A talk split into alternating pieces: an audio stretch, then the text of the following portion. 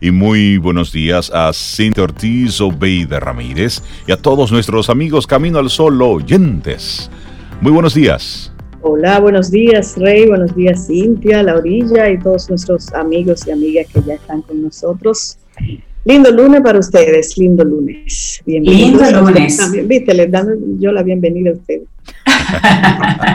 pues gracias por eso, gracias por eso. Hola, Sobe, hola Laura, Rey, buenos días a los amigos Caminos oyentes. Feliz lunes, como dice Sobe, lindo lunes. Sí, bueno, arrancando nuestro programa, luego de un fin de semana, de estos que la pandemia nos tiene ya malmente acostumbrados, donde como si fuese una especie de temporada, los que nos quedamos en casa estamos viendo em, el comportamiento de la ciudadanía, a quién se van a llevar preso, cómo se lo van a llevar preso, los nuevos videos de los abusos de los policías, haciendo que esos ciudadanos eh, que estaban simplemente disfrutando la vida eh, fuera de horario, pues no pudieran cumplir con sus objetivos. Bueno, y los memes, los memes que acompañan sobre todo.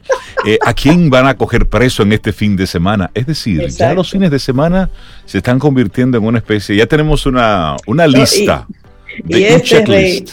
se le suma la expectativa en Estados Unidos, que si la enmienda 25, que si el impeachment, que, que va. ha sido divertido, ha sido entretenido. Óyeme, qué, qué cosa. Pero bueno, arrancamos nuestro programa después de, un fin de semana así, que esperamos que tú, amigo, amiga, Camino al Sol oyente, estés bien dispuesto con la mejor de las vibras, de los ánimos, a seguir echando el pleito, a seguir haciendo lo que nos toca porque mire, esto es hasta el lado 27. Por lo tanto, nada de bajar los brazos. Al contrario. A, propósito, Rey, yo me iba a poner mi gorra de aguilucha para recordar que somos aguilucha.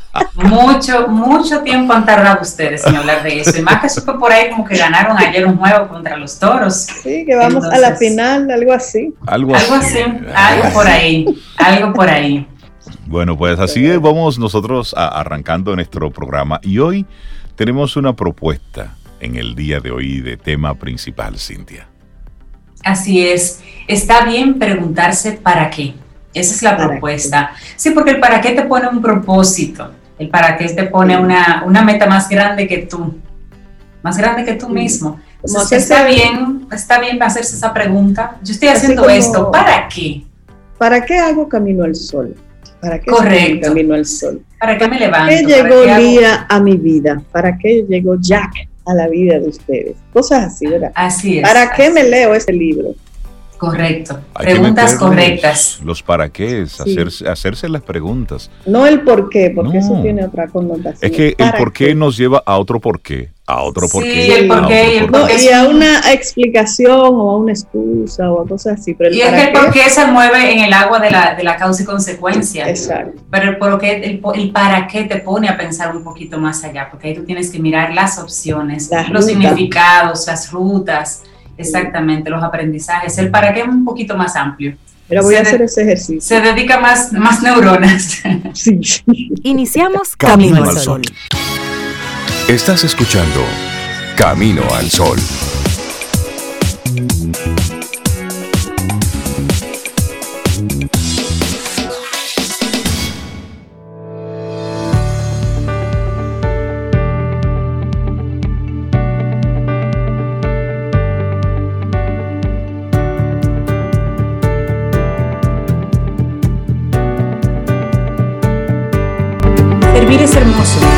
Pero solo si se hace con alegría y con todo el corazón.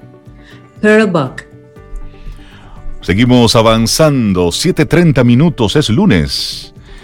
Bueno, muchísimas gracias a todos nuestros amigos Camino al Sol oyentes, aquellos que conectan por todas las vías y seguimos poniéndole ganas a todo esto, porque tenemos que hacerlo así, con buena vibra, con, con buena energía, para un 2021 más sano. Conserva mejores hábitos de un año que, que fue muy malo.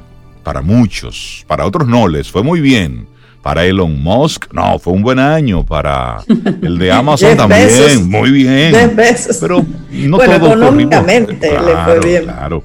Sí, sí, sí, Así es que estás a tiempo de empezar mejor el 2021. Evita esos tradicionales propósitos de enero y aparta un tiempo para reflexionar en serio sobre este año nuevo, Así es, tómate ese momento, como dice Rey, para recordar los últimos 365 días de tu vida.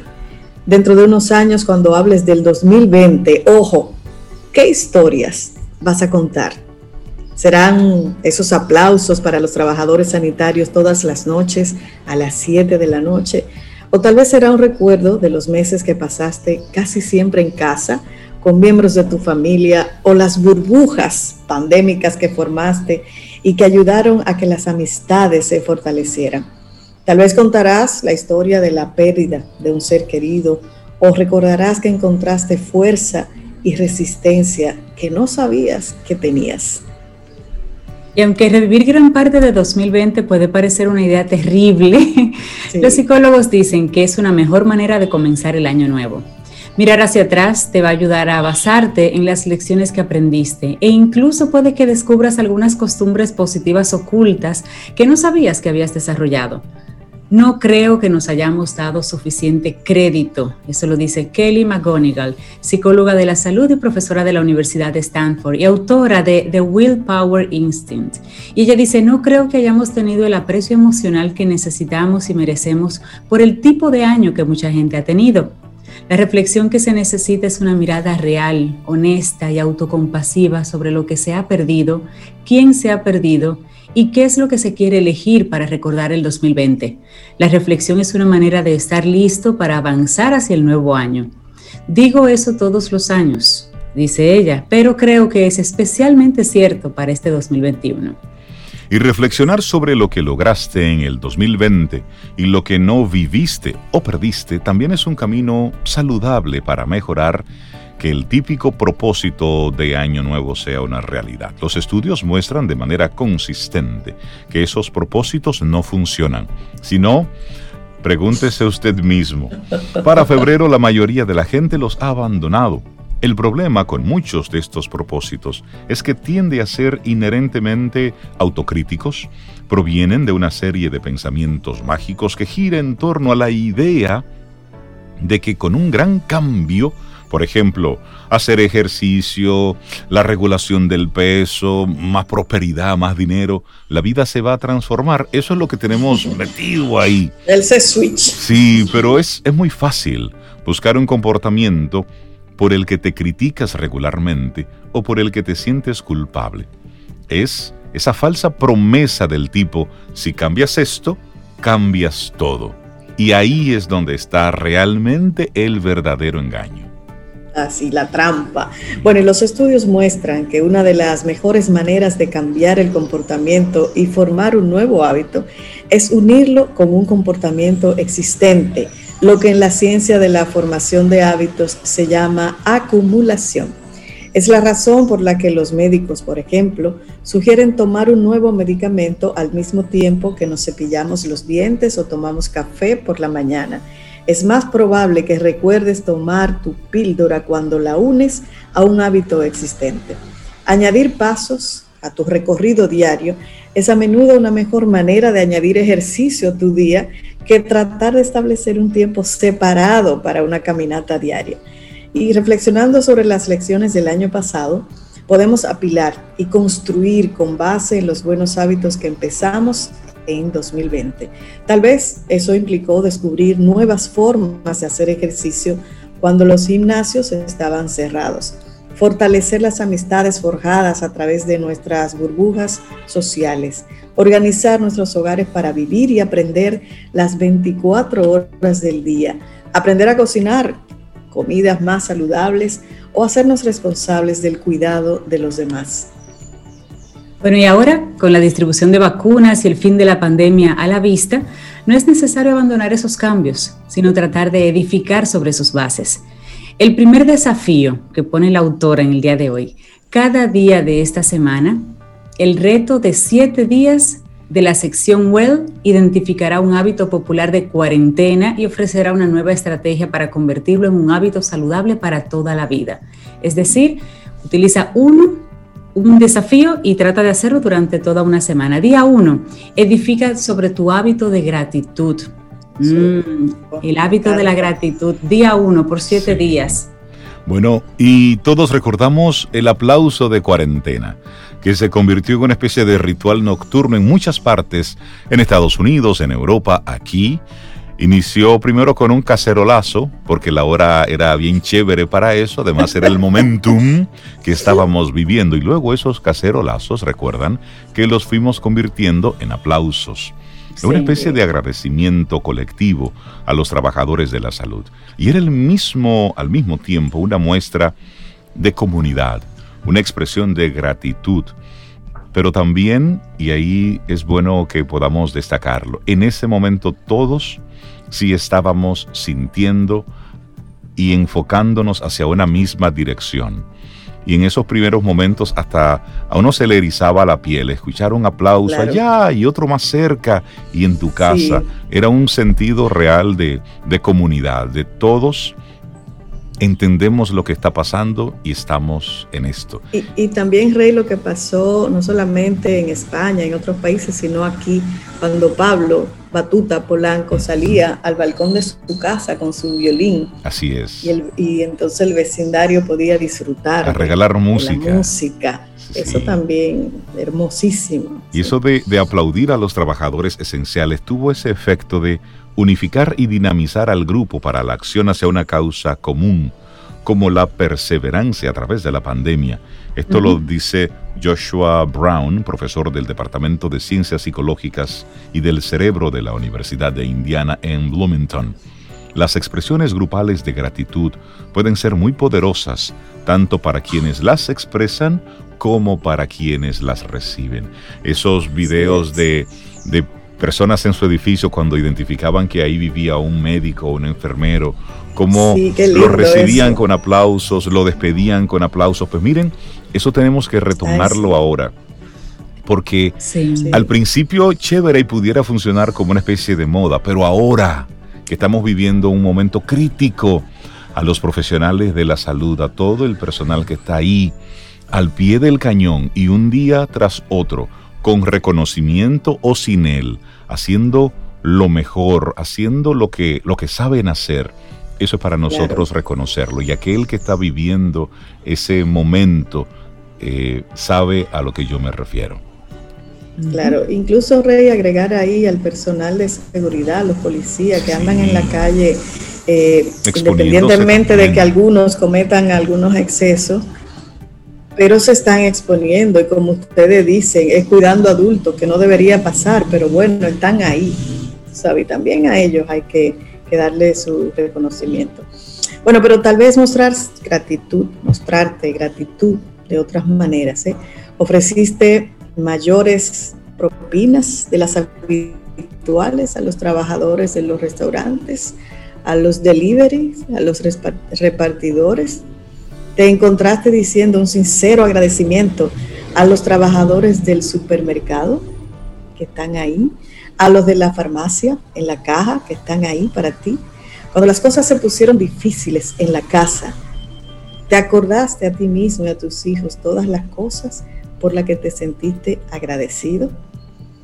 En el caso de la persona que escribe este artículo, dice que adopté un ritual de gratitud particular al momento de lavarme las manos, pienso en 10 cosas por las que estoy agradecido. Una por cada dedo que lavo. Wow.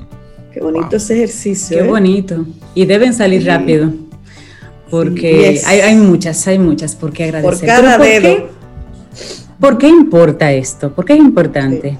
Bueno, numerosos estudios muestran que las personas que tienen una práctica diaria de gratitud, ese es el reto que estamos hablando del día de hoy, un reto de una semana de gratitud, pues las personas que tienen una práctica diaria de gratitud en la que cuentan conscientemente sus bendiciones, tienden a ser más felices, tienen menores niveles de estrés, duermen mejor y son menos propensos a experimentar depresión.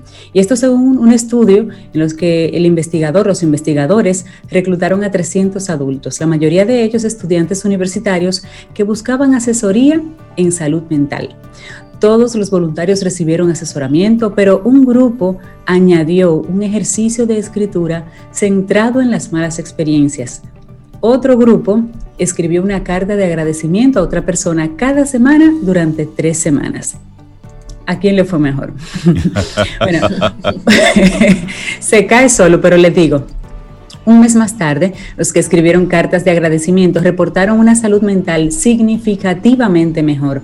Y el efecto parece durar. Tres meses después, los expertos escanearon los cerebros de esos estudiantes mientras realizaban un ejercicio de gratitud diferente y los alumnos que habían escrito cartas de gratitud anteriormente en el estudio, pues mostraron una mayor activación en una parte del cerebro llamada corteza prefrontal media, que se cree que está relacionada tanto con la recompensa como con la cognición de alto nivel. Así es que te invitamos a que aceptes el desafío de la gratitud. Esta semana prueba uno o más de estos simples ejercicios de gratitud y te los comparto así rapidito. Comienza por algo pequeño Envía un correo electrónico o un texto de agradecimiento. Agradece a un trabajador de servicio o diles a tus hijos, a tu cónyuge o a un amigo cómo han mejorado tu vida. Una gran manera de desarrollar más gratitud sería dar pequeños pasos regulares. Un correo electrónico o una nota de agradecimiento extra a un colega o un agradecimiento extra en persona y centrarse en lo gratificante que es alegrarle el día a alguien con agradecimiento hay otra invitación y es crear un recordatorio de gratitud. Este me gusta mucho, Sobe. él, dice, él dice, por ejemplo, guarda una nota adhesiva en tu lámpara, en el escritorio, que diga, uno, alguien, dos, algo, tres, tú mismo. Eso me encanta. Es un recordatorio diario para expresar gratitud, no solo por las personas, eventos y regalos en tu vida, sino también por tus propios logros, porque a uno se le olvida eso. ¿eh? Es posible que sientas gratitud por completar un entrenamiento, por un cuerpo sano o por asumir un nuevo reto. La gratitud es realmente buena cuando lo que se necesita es creer en la capacidad de crear un futuro más positivo y estar dispuesto a confiar en otros para que te ayuden a hacerlo. Y le parece, me parece que esa es una buena mentalidad por ahora. Y hay otro, Cintia, Así es, que nos encanta expresar. Sí, sí, sí. Expresa tu gratitud por escrito. Sí, me gusta, porque lo que queda por escrito, escrito queda para la historia. Y si tú lo guardas 25 años después en algún sitio, encuentras cositas, fotografías y esas notitas que van a hacer la diferencia. Puedes enviar correos electrónicos, pero puedes publicar sentimientos de gratitud tal vez en las redes sociales o en un chat grupal o simplemente en un papelito, en un post-it lo que sea. Piensa en alguien en tu vida y escríbele una carta de agradecimiento y no tienes que mandarla por correo. Llena tu carta con detalles que describan cómo esa persona influyó en tu vida y las cosas que aprecias de él o de ella. O también lleva un diario de gratitud. Muchas personas ya han tenido ese hábito, comienzan ese hábito. Creo que el potencial de la gratitud se desarrolla plenamente cuando la gente es capaz de expresar su gratitud con palabras. Esto lo dice Joel Wong, presidente del Departamento de Asesoramiento y Psicología Educativa de la Universidad de Indiana. Cuando podemos decir lo que agradecemos y explicar por qué, eso cambia nuestra atención de lo negativo hacia lo positivo en nuestras vidas. Así que la invitación en el día de hoy es a tener esos hábitos que nos ayudaron a pasar el 2020, los usemos como base para un mejor 2021. Y comenzar con este puede ser muy bueno, con la gratitud. Gratitud. días de gratitud. Claro, esto fue escrito por Tara Parker Poe. Me encanta esta, esta reflexión para arrancar la semana, para un 2021 más sano. Realmente la, gratitud, eso sana, eso, eso cura y también cuida. Así es que muchísimas gracias a todos nuestros amigos Camino al Sol oyentes que nos están enviando sus mensajes a través de nuestro número de teléfono de WhatsApp. Yo lo tengo como un chivo. 849-785-1110. chiste interno, chiste interno. Pero sí, pero sí, pero sí. 849-785-1110. Mira, y, y, mandarle un, gran abrazo a una persona muy especial, Sobe, que está conectada con nosotros en este momento escuchándonos. Ah, pues para esa persona que es muy especial para nosotros. Eh, yo sé que le encanta a Michelle Camilo, le encanta, le encanta. De hecho, creo que acompañé a esa persona a ir a verlo al Teatro Nacional. Así, es. Para recordar ese momento y además para movernos el espíritu también. Why not? Dice Michelle Camilo. Así es que bailelo ahí. Esa canción se la dedicamos todos a mi querida madre. claro que sí.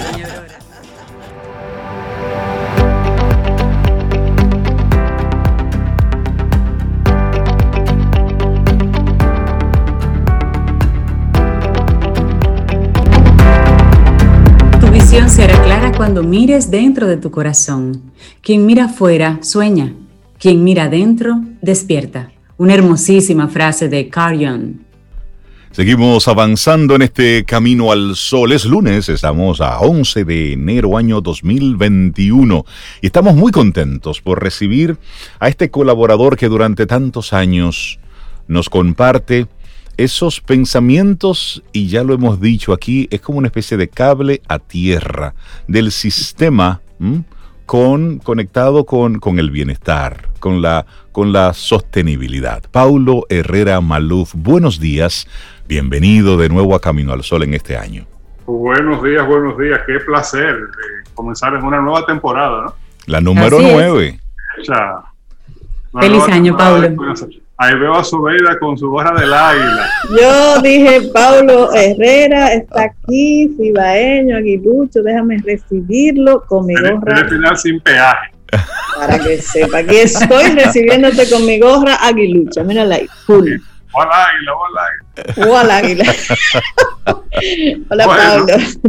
Pues un, un, primer programa del año, eh, pareciera que el año va, va lejos ya. Eh un año entró con el mismo ánimo del 2020, aparentemente. Ha rendido mucho. Sí, pero, pero yo creo que se vale todavía decir feliz año. sí, claro. La página en blanco que es cada inicio de año, aunque este no lo parezca, eh, porque es un año completamente diferente, un fin de año, un comienzo de año completamente diferente, atípico respecto de lo que estamos acostumbrados. Pero todavía la página está mayormente en blanco. Eh, y yo no sé a ustedes, a mí me encantan los cuadernos nuevos. sí. Sí, sí, sí. Comienza como con una libreta nueva, un cuaderno nuevo. Tú quieres como que todo salga bien. Sí, entonces tú, tú, te esmeras para que esa, ningún borrón. y que esa primera palabra esté bien escrita. Bien bonita. La letra, bien legible. Y, el olor del cuaderno nuevo. Entonces yo creo que lo primero es eso. Lo primero es reconocer que a pesar de todo, este año es una página en blanco. Eh, comienza de verdad un nuevo ciclo. Eso es fácil. Eh, de, de, de, momentico, señor, excusa. Sí, no, te, no te preocupes, porque es que Paulo está en su oficina, eh, Cintia está en su oficina, Sobeida también y yo también. Entonces seguimos nosotros en este 2021 haciendo nuestros programas de, de manera remota, que creo que nos quedaremos así por un buen, muy buen tiempo. A, mí me ha gustado esta experiencia. sí, a mí también. A mí también. Bueno, sí, yo creo que funciona. Sin embargo, yo extraño el, la cercanía. No, no voy a. no voy a por supuesto. La extraño, no voy a violentar nada para buscarla que se pueda, que no es el propósito, porque hay que seguirse cuidando. Pero bueno, pero en fin, decía que, que aunque no lo parezca, eh, hay que hacer un esfuerzo. consciente. Es un año nuevo con una página en blanco nueva, con una libreta nueva. Y hay que hacer un esfuerzo consciente para que lo sea para que lo eh, tuvimos una pausa eh, que fue pausa, eh, con unos un par de fines de semana ahí, por lo menos un fin de semana de fin de año y el fin de semana de Navidad, que fueron muy largos. y yo quiero pensar que hubo tiempo para la reflexión, para pasar revista. Si no lo has hecho todavía, hazlo, hazlo. y proponte que este año sea lo que tú quieres que yo, que yo te propongo, eh, amigo, amiga, eh, heliodromita que me escuchas, que reconozcamos que este es el tiempo del amor. Eh, recordando una, al hermano Alfredo Morales que tenía una criolla genial que se llamaba El tiempo del amor, incluso ganó un premio hace muchos años ya. Eh, y el tiempo del amor en el sentido de que es, es el tiempo de encontrarse con lo esencial, sigue siendo el tiempo de encontrarse con lo esencial. Eh, tenemos recordatorios alrededor de nuestra cotidianidad de, que la vida es frágil, eh, en cualquier momento se nos va, eh, por lo tanto hay que estar conectado con lo esencial. Exacto. Y lo esencial, eso que decía Antoine de Saint-Exupéry, que es invisible a los ojos, está dentro de cada uno. Eh, y créanme que no son las cosas materiales, ni son las comodidades materiales. Son las cosas esenciales que son, que ya lo hemos hablado en otros, en otros encuentros, que son absolutamente gratuitas, que son dones. la salud es un don si a ti no te ha dado el COVID todavía, que, a mí creo que no me ha dado, digo uno cree porque esto es tan raro que uno no puede estar 100% seguro.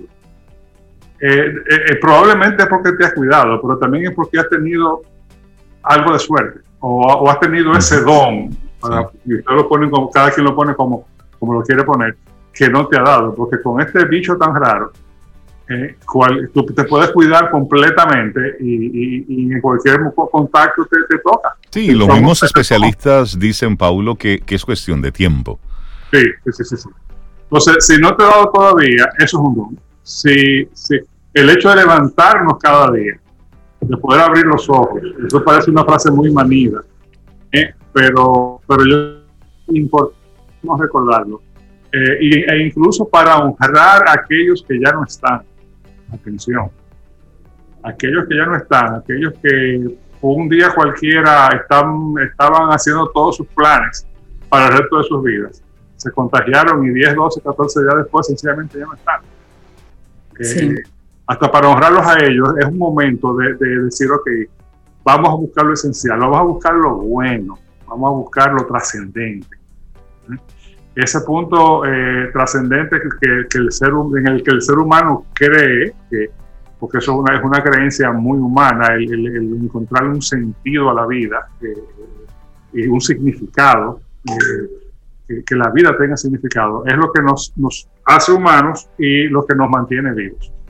Y es una invitación a eso, que este sea el tiempo del amor, que es lo esencial, que es, y partir con el bienestar desde ahí si esas piedras fundamentales de tu vida están bien, están claras, todo lo demás es relativo.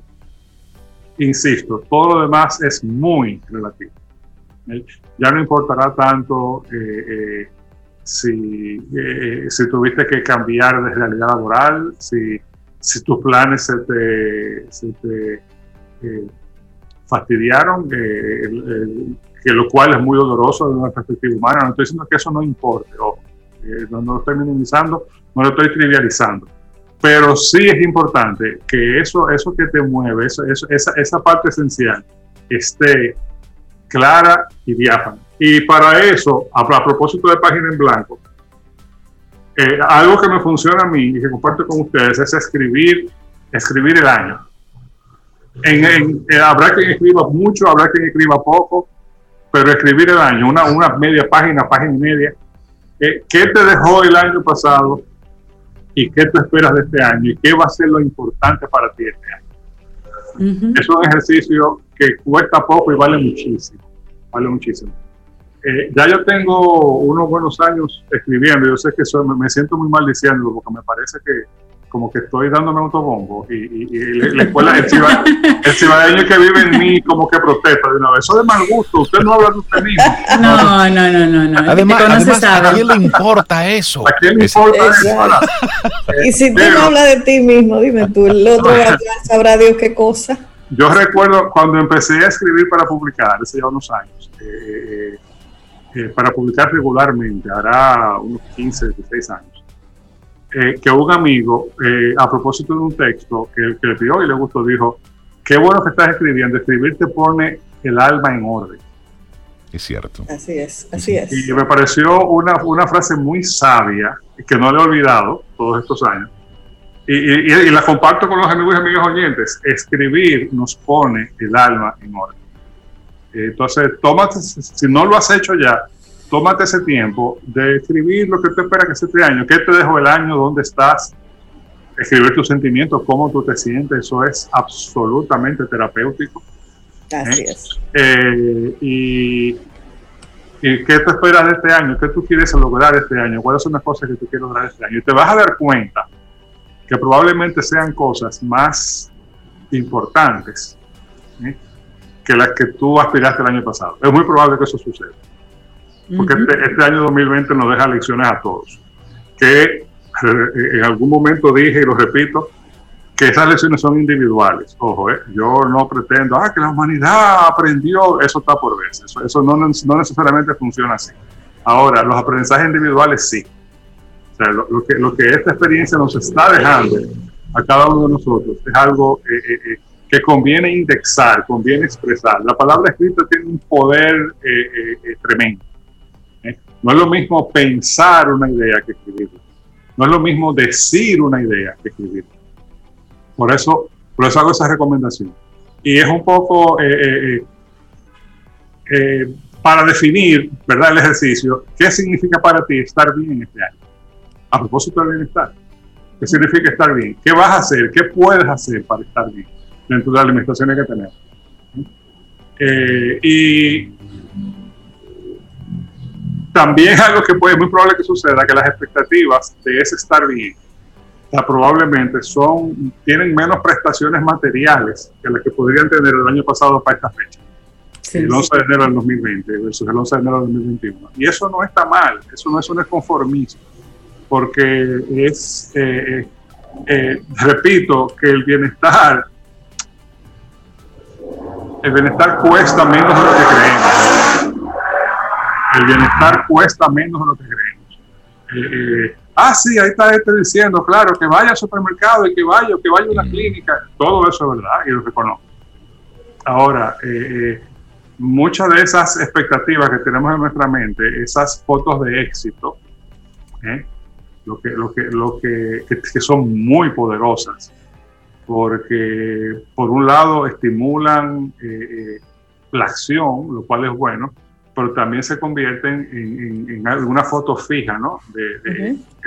y, como que plastifican un poco eh, eh, la vida, que, que, no, que en estos tiempos que estamos viviendo tenemos recordatorios a diario de que no necesariamente es lo más, eh, lo más real, ¿no? O lo más, lo más idóneo para el momento que estamos viviendo. y, y esa foto de éxito de este año, yo estoy seguro que van a ser diferentes de la foto de éxito del año pasado. Eh, cuando eh, en general esa foto de éxito, eh, que también es algo que, puedes plasmar, tu foto de éxito de este año, en el ejercicio que estoy planteando,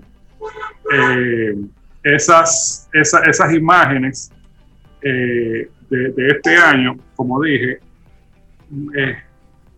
probablemente van van a tener muchos elementos gratuitos, muchos elementos gratuitos que siempre estuvieron ahí, ojo, que siempre estuvieron ahí. Y en esa que puede haber es que estamos ahora más conscientes de ello. Claro, y en ese nivel de conciencia, y discúlpame que te interrumpa, Pablo, claro. Eh, eso está muy lejos de poner la vida en pausa, que es lo que mucha gente ha interpretado en algún momento, de hay que esperar a que se definan las cosas para seguir. No, la vida no se pone en pausa. Tenemos que transformar todo esto y llegar a identificar qué es lo esencial, qué es lo importante realmente para nosotros. Algunos planes sí es probable, es posible que caigan en pausa. Claro, lógico. Se deban esperar otras condiciones. Pero, la vida no. La vida no, la vida continúa. Eh, eh, el amor hay que expresarlo cada día. Eh, hay que sentirlo cada día. Hay que vivirlo cada día. porque eso es la vida. Eso es la vida. Y, esa es un poco la invitación, de comenzar el año con, ese, con esa reflexión. Eh, soy consciente de que estoy haciendo esta invitación desde una posición de absoluto privilegio. Eh, y por favor no quisiera que eso empañe en, medida alguna la invitación. ¿Por qué lo estoy haciendo en una situación de privilegio? Bueno, porque yo estoy sano, eh, mi familia en general está sana, no, no, no, con el tema del COVID tengo trabajo, eh, eh, he tenido que hacer ajustes como todos, pero son ajustes. Eh, y eso ya me convierte en un privilegiado. y, soy consciente de eso y, ah, menciono eso porque de verdad no quisiera, que, porque hay mucho dolor, mucho, mucho dolor que no lo podemos menospreciar, no lo podemos disminuir. Y yo sé que cuando uno está pasando dolor, eh, el dolor a veces nos pone un poco, nos cierra un poco, nos puede poner un poco cínicos, eh, eh, y eso sencillamente es algo que es humano. Y, y, menciono lo que mencioné el privilegio porque de verdad es una invitación a que los reciban al costo, como lo estoy diciendo. ¿no? Yo pienso que es algo que en general ayuda.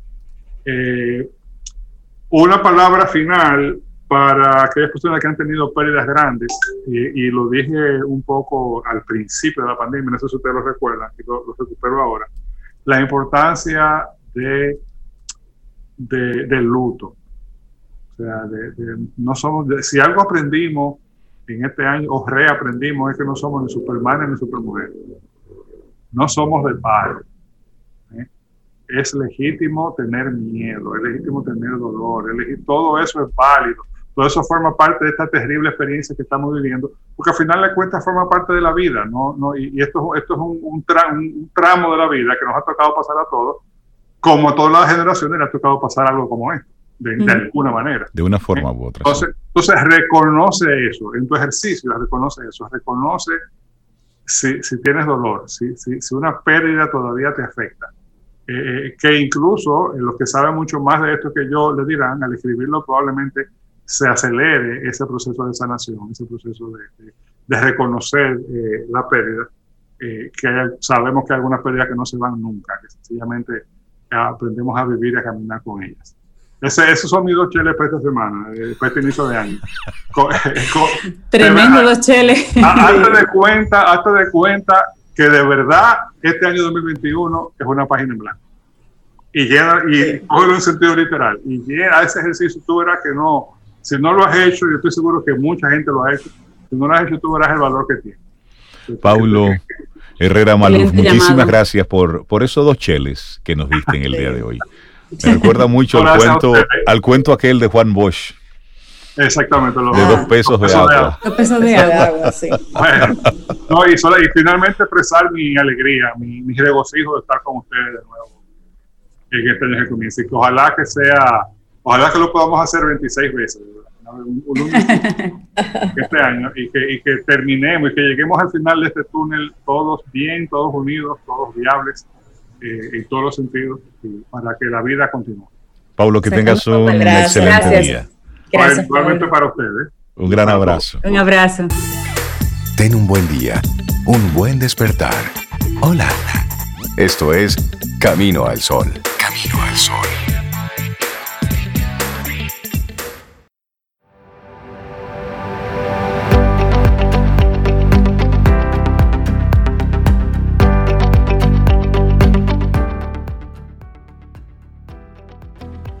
Nunca es demasiado tarde para convertirte en lo que podrías haber sido. Una frase de George Eliot. Seguimos avanzando, esto es Camino al Sol, 8, 18 minutos. Es lunes, arrancando la semana y darle los buenos días, la bienvenida a una aguilucha que nos acompaña desde temprano, tempranísimo. María Ten. ¿Cómo estás, María? Buen día. Hola, María. Buenos días. Feliz año. Igual a todos, Camino al Sol oyentes, un abrazo virtual para todos ustedes en este nuevo 2021 y en las águilas. Porque estoy con mi gorra aquí, María, ve, para... Yo sabía que venían tú y, Y también Paulo. Paulo, y bueno. ya. Yo soy minoría aquí, yo me quedo Sí, calladita. no, sí. Sí, pero detrás de ti hay una pared Tiene el amarilla. amarillo, mírale. María, ¿y tú cómo estás? ¿Cómo, cómo inicia este 2021 para ti? Muy bien, gracias a Dios, muy bien. En familia, muy tranquilo todo.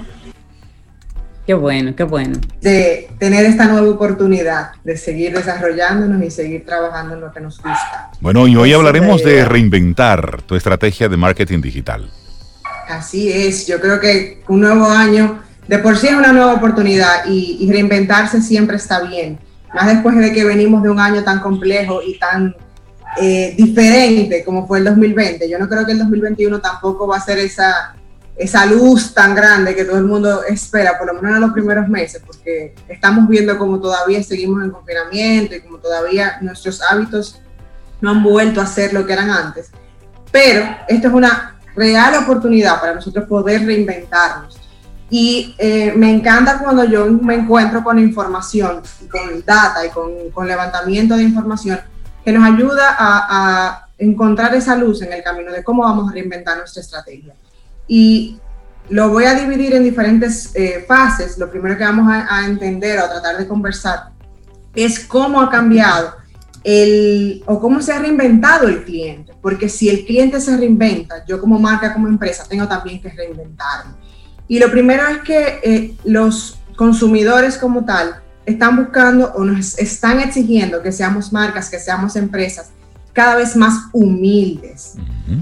un, un, tema de humildad, de cercanía, de honestidad. Nos están exigiendo que mostremos la realidad del por qué nosotros hacemos lo que hacemos. Nos están pidiendo que quieren conectar con nosotros a otro nivel.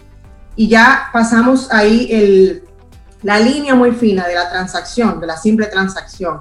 Yo nunca he creído eh, mucho en eso, al menos que sea como una compra de, de, una sola vez, pero yo sí creo en las relaciones y si el digital me da algo, es justamente la oportunidad de yo a lo largo del tiempo construir una relación. Por eso es que los canales digitales son tan importantes y no es solamente un tema de bombardear información a través de redes sociales. Utilice su base de datos email marketing para darme información a mí, que a mí me sea de interés. María, y de repente hay toda una, una empresa que tiene su estrategia muy bien planteada de cómo va a manejar su comunicación para este 2021. Pero escucha a María Ten decir, ser una marca más humilde cuando hay tantas marcas de la competencia que están bombardeando lo que son, lo que hacen, lo que han hecho, los clientes que tienen, los grandes megaproyectos que han manejado, porque eso supuestamente va a traerme más y mejores clientes.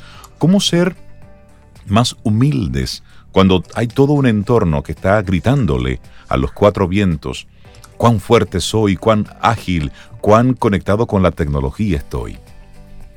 Ahí yo creo que, que, tenemos lo primero que hacer es olvidarnos de lo perfecto, porque yo creo que algo que nos juega muy en contra a nivel de, de estrategia digital a muchas de las empresas eh, grandes y medianas es el tema de querer tener una gran producción, el tema de, de querer tenerlo todo súper, súper perfecto, súper producido para poder conectar y no se está entendiendo que lo, el canal digital como tal lo que busca es esa autenticidad.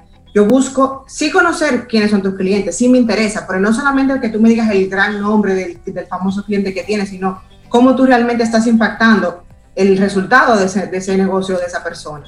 Tú puedes contarme qué, qué has hecho, qué haces, pero cuéntamelo desde una perspectiva que a mí me ayude a entender cómo tú puedes hacer lo mismo conmigo o cómo yo puedo utilizar tu producto de manera que mi vida mejore, ya sea personal o laboralmente.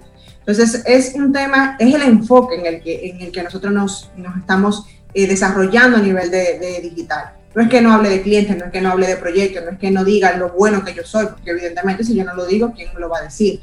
Es la forma en la que lo decimos. No es un tema de yo quiero vender más, ese enfoque de, de, de retail y de venta tenemos que sacarlo de las redes sociales y tenemos que sacarlo de los canales digitales, porque eso es lo que ha hecho, es dañar el contenido que nosotros estamos viendo en canales digitales. Eh, María, hay una palabra que se puso de moda durante un tiempo, el engagement. ¿Cuál es tu pensamiento sobre, sobre esa estrategia, sobre el engagement a propósito de lo que estás compartiendo hoy?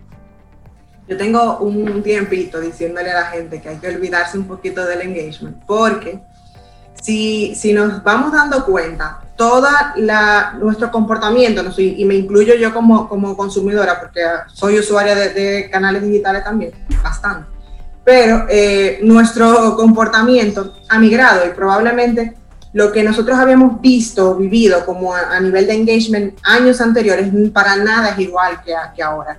Y pongo el ejemplo de Facebook. Facebook es una plataforma que ahora mismo a nivel estratégico es obligatoria, pero a nivel de interacción y de engagement no me está dando absolutamente nada. O sea, yo no voy a ir a Facebook a buscar el like, el comentario, la interacción, el share. Puedo obtenerlo, pero en muy baja tasa. Entonces, si me obsesiono con eso, ¿qué hago? Voy a, o sea, voy a volver loca lo primero y segundo, no voy a sacarle realmente el provecho a esas redes. ¿A qué se debe ese cambio, María? Me da curiosidad. A que el consumidor está pasando de un rol a un rol menos activo, está siendo más observador entonces él simplemente está conectando con el contenido que realmente le interese, no con la marca, ni con la persona, ni con la empresa, sino con el contenido que le interesa. Entonces es posible que dentro de mi parrilla de contenidos yo tenga 30 publicaciones y de esas 30 publicaciones, dos conecten con mis seguidores.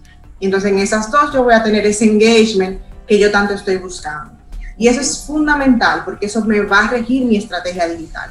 ¿Por qué? Porque yo tengo que comenzar a crear contenido que sea de la marca, evidentemente, sí, que hable de productos, sí, pero que busque educar, que busque entretener, que busque crear esa conexión con el consumidor y olvidarme de que yo voy a tener un millón de engagement, dos millones de engagement, porque eso no pasa, eso ya no pasa. la, la red como tal cambió. Yo tengo que estar claro de eso porque si no me voy a volver totalmente loco persiguiendo eso.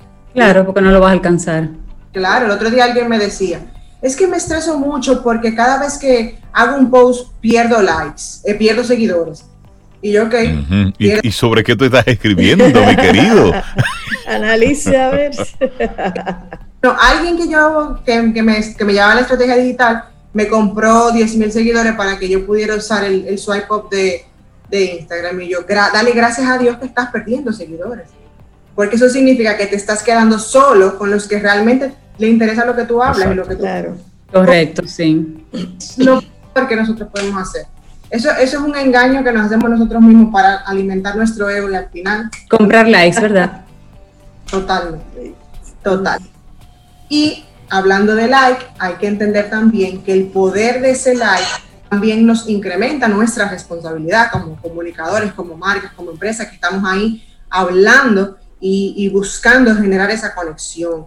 Nosotros tenemos que entender que estamos buscando una, una conexión a largo plazo y que ese like no necesariamente se me va a traducir en negocio. Y por eso es que yo tengo que diseñar ese funnel de ventas y que yo tengo que entender los diferentes pasos y las diferentes etapas por las que pasa el consumidor para poder entender cómo yo voy a, a convertir ese like en algo que sea realmente tangible para mí como marca y como empresa. Algo que suele ayudar, que es una estrategia viejísima, pero que todavía sigue funcionando, es el famoso behind the scenes. La gente quiere ver contenido más orgánico, la gente quiere ver contenido más real. Entonces es mostrar procesos, buscarte una persona que dentro de tu empresa tal vez tenga el rol medio o bajito, pero que pueda explicar como un humano lo que tú haces. Y eso conecta bastante con la gente. Cuando vemos rostros, cuando vemos personas reales explicando, cuando vemos personas reales contando su experiencia, eso ayuda bastante a que esa tal vez interacción, a que ese mismo engagement que estamos buscando sea tal vez un poquito más alto. Y vuelvo y repito, no en el total de las publicaciones, sino en esas acciones estratégicas que podemos ir haciendo a lo largo del, del, del mes.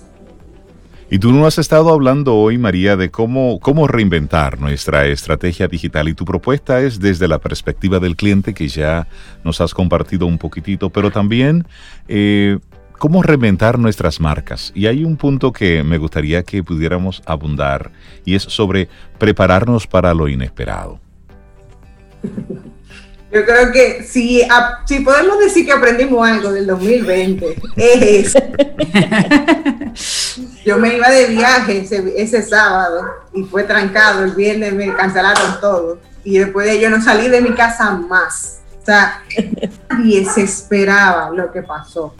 Y las marcas suelen, suelen volcarse mucho en la planificación, que conste que yo soy pro planificación 100%, pero yo siempre he dicho que yo tengo que tener dentro de mi plan una brecha, yo tengo que tener la apertura de cambiar, de flexibilizar lo que sea que yo esté trabajando.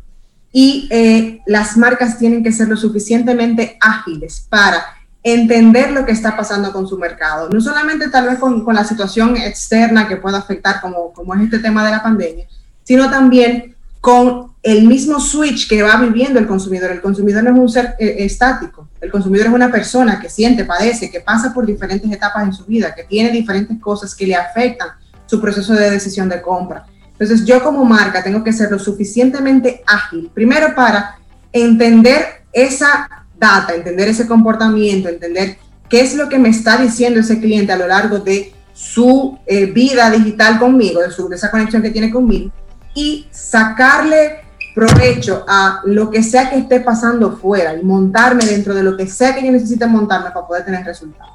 Y lo hemos hablado a lo largo de, los últimos meses. Si yo tengo que montarme en un tema de delivery, me monto porque no voy a dejar de... claro. ni de dar servicio.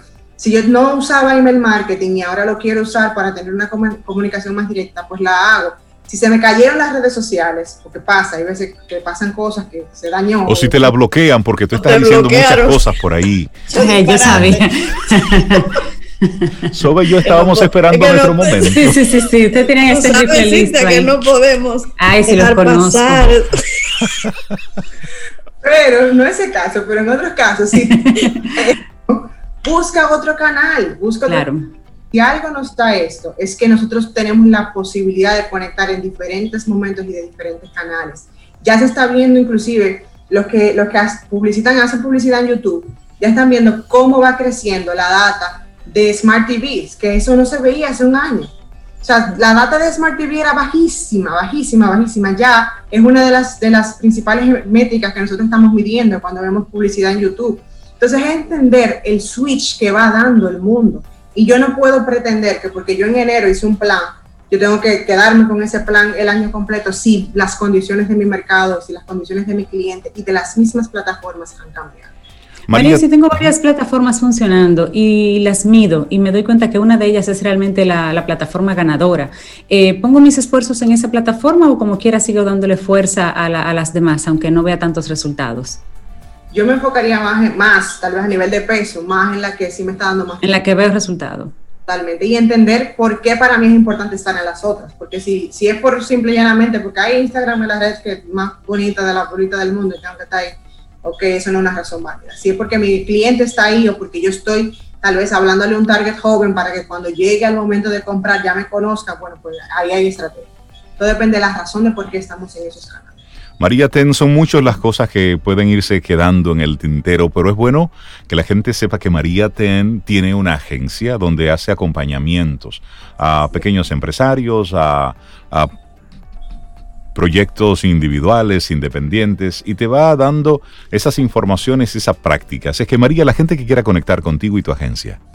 Claro que sí, pueden escribirme a yo soy arroba mariatenm.com y ahí conversamos.